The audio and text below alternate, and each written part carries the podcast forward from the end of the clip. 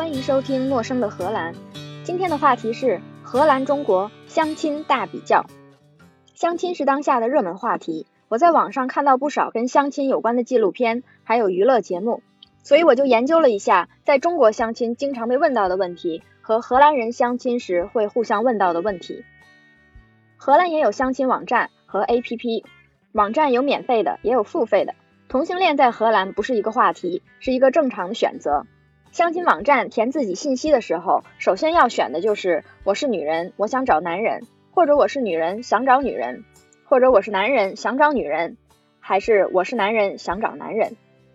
之后还可以选择年龄区间，比如我找二十五岁到五十岁的，或者专门找三十二到三十三岁的。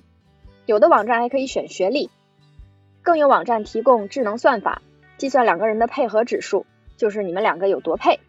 虽然年收入也会加入考虑，但不是个绝对的约束条件，不能用来排除某一个收入范围的候选人，只是按照你的收入帮你找算法认为比较匹配的。大家先在网站或者 APP 上面打字聊一聊，聊着聊着就互相留了手机号，之后从 APP 或者网站聊到手机上。在手机上继续聊一阵子，如果觉得还可以的话，就会相约见面了。约见面有的时候是喝咖啡，有的时候吃顿晚饭，有的时候在哪个城市逛一圈，就看这两个人喜欢哪种约会方式。这一集我八卦的重点是大家在第一两次见面的时候会搜集对方的哪些信息。首先我问了，作为男人你会问女人什么问题？结果问的最多的就是你是哪人？你是在那儿长大的吗？你的父母还住在那儿吗？如果现在不住在长大的地方，你现在住在什么地方呢？你在哪个城市工作？如果工作和居住不在一个城市，平时怎么上班呢？听起来没有我们打听有房有车、收入多少那么现实。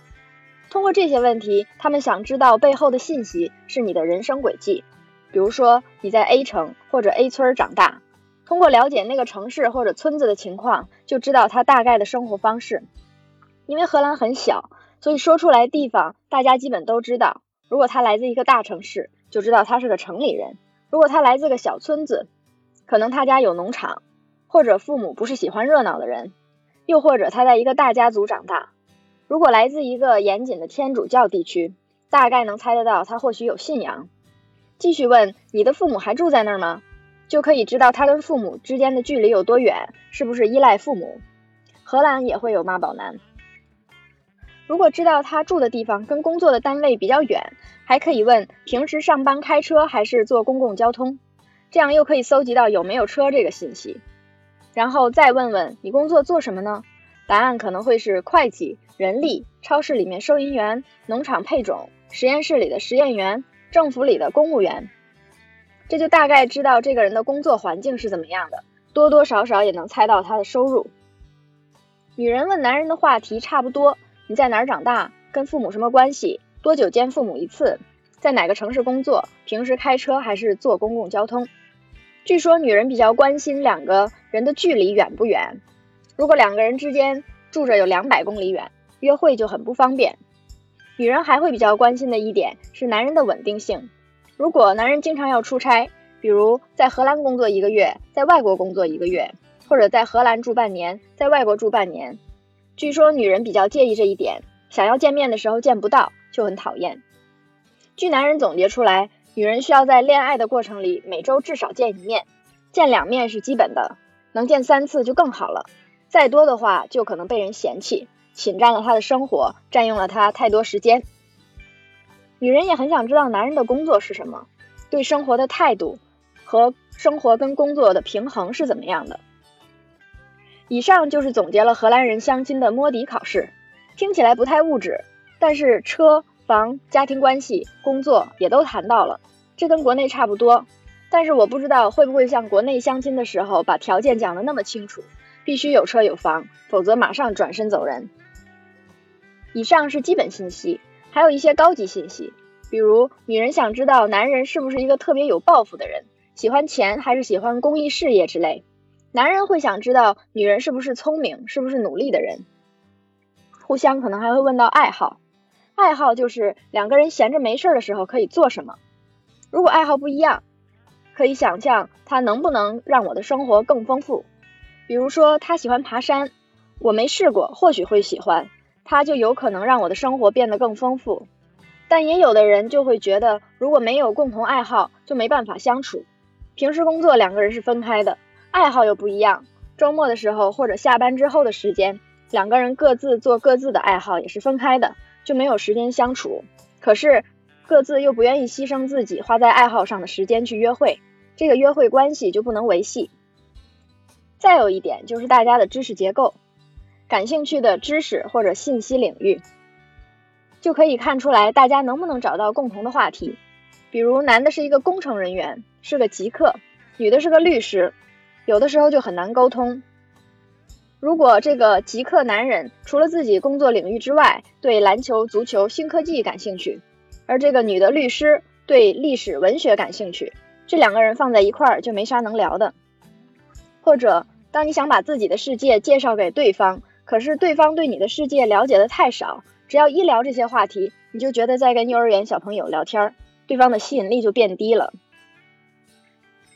约会个两三次，就是时候要弄清楚对方对生小孩这件事情的态度。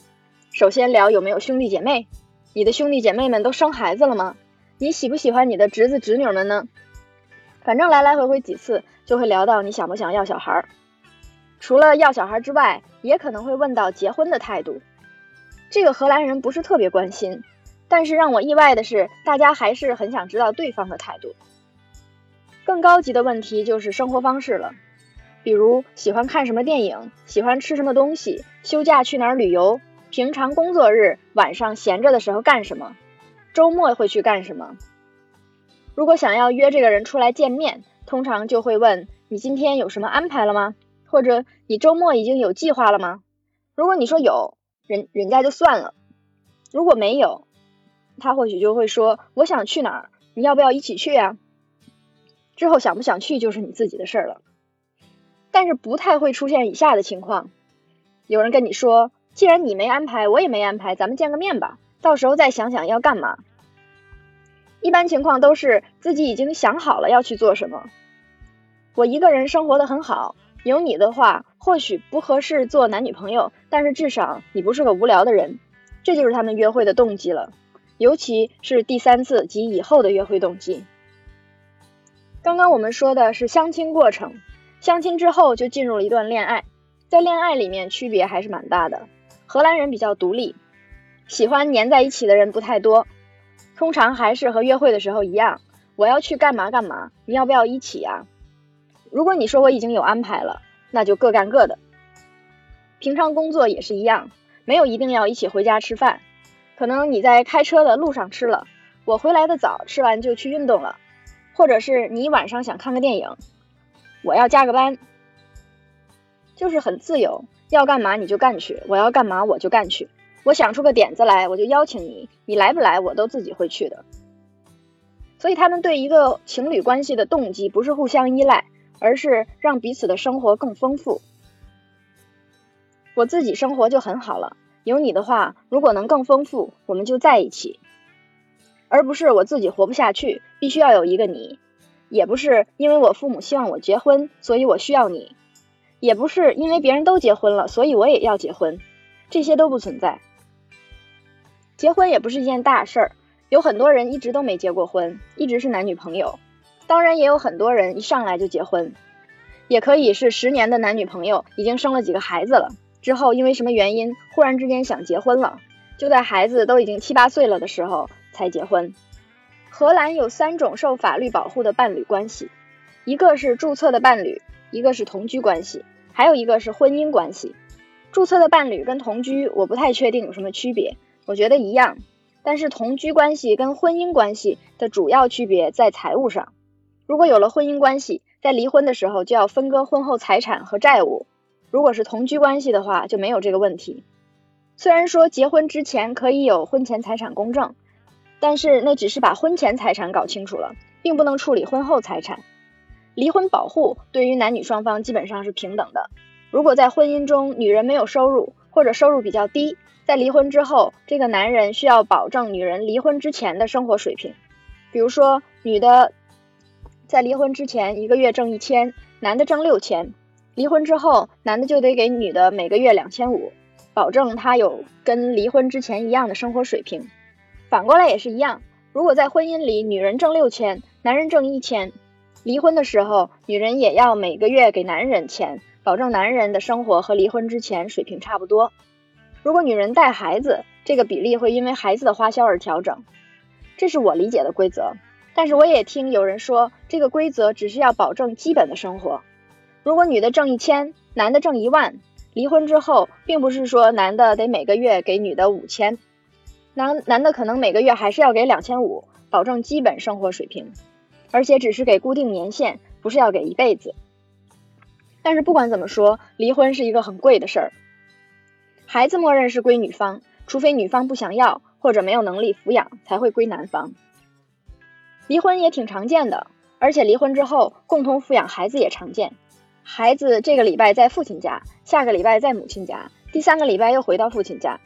最逗的是。如果父母双方离婚之后又再婚了，在孩子过生日的时候，夫妻一方过生日，甚至夫妻一方的父母过生日的时候，大家还是会聚在一起，而且会带上自己新的伴侣，就会看到前妻前夫跟现任同时出现在聚会上，大家其乐融融的景象。